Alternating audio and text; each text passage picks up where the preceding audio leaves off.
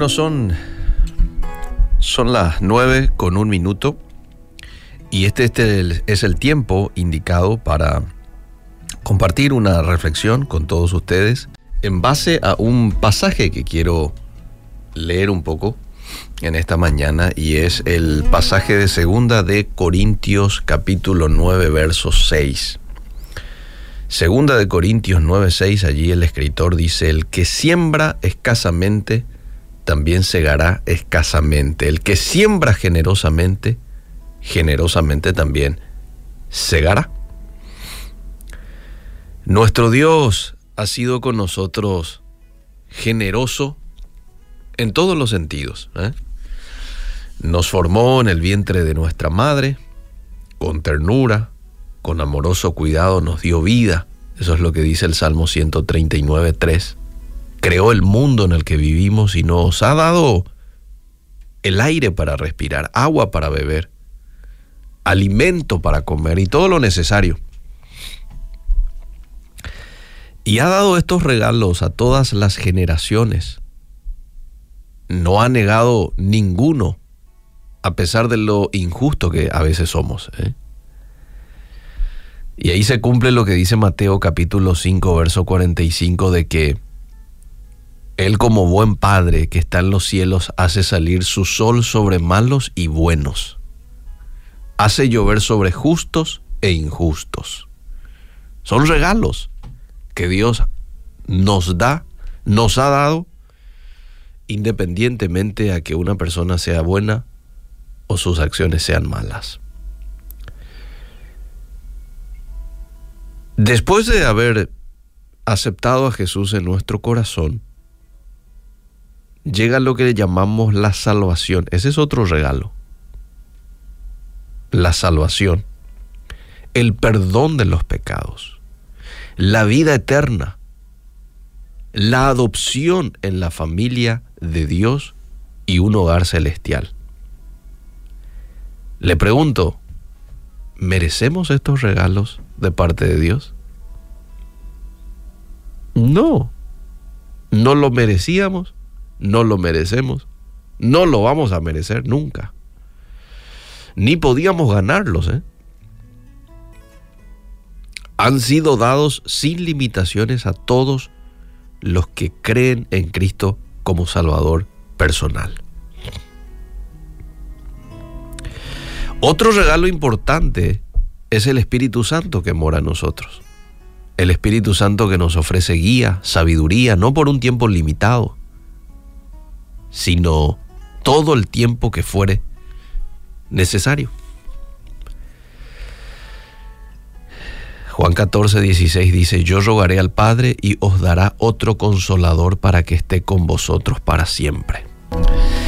Ese es un texto que encontramos en Juan capítulo 14, verso 16. Y yo rogaré al Padre, es Jesús hablando, y os dará otro consolador para que esté con vosotros para siempre.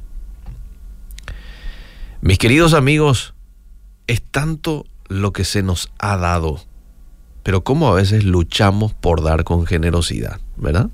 Es que nuestra naturaleza de por sí es egoísta y quiere conservar lo que tenemos. Pero si Dios nos ha dado todo. Quiero compartir contigo algunas verdades que te van a ayudar a vencer el egoísmo. Quizás vos sos de esas personas que decís, yo reconozco que a veces soy egoísta. Reconozco que a veces soy mezquino. ¿Mm? Bueno, si vos reconoces eso que debes de superar, entonces aquí quiero compartir contigo algunas verdades que te van a ayudar a dejar a un lado el egoísmo y convertirte en un dador generoso. Tenés que saber de que cuando das con generosidad, estás imitando a Jesús al dar con sacrificio. ¿Mm? Jesús fue una persona que dio con generosidad a tal punto que entregó su propia vida. Entonces yo estoy imitando a Jesús cuando estoy dando con generosidad. Lo segundo, estás honrando al Padre al obedecer su mandamiento de dar. Porque no es un pastor el que solicita que des, es Dios mismo a través de su palabra. Entonces cuando das con generosidad, estás honrando al Padre Celestial. Al dar con generosidad, estamos dando a Dios oportunidad para bendecirnos al compartir con otros. El texto que acabo de, leer lo dice. El que siembra escasamente, también segará escasamente. El que siembra generosamente, generosamente también segará. Entonces cuando hacemos esto, le estamos dando a Dios oportunidad para que nos bendiga de manera generosa. Y en cuarto lugar, cuando damos con generosidad, expandimos su obra por medio de nuestro apoyo a una iglesia local, por medio de nuestro apoyo a unos misioneros, por medio de nuestro apoyo a organizaciones, a gente que está trabajando para llegar con ese mensaje a tantos lugares, a nivel nacional, internacional. Ser una persona generosa requiere un corazón que ame a Dios por encima de todo lo demás. Una voluntad que esté sometida a Él y una mente que desee obedecer sus mandamientos. Y el Espíritu Santo nos va a ayudar a obtener la victoria sobre nuestro egoísmo. También nos va a transformar en alguien que encuentre placer en dar. ¿Cómo no? Dios puede hacer eso.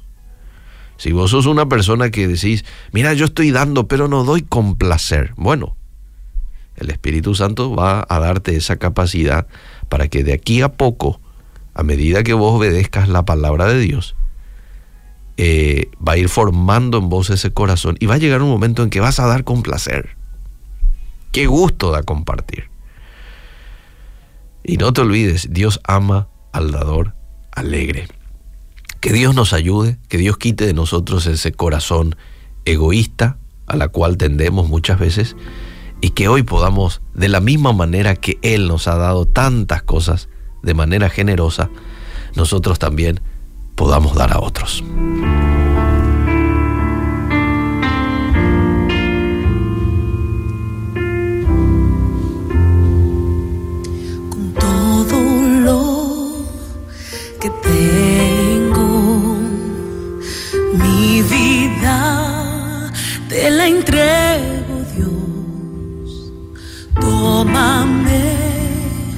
Obra tú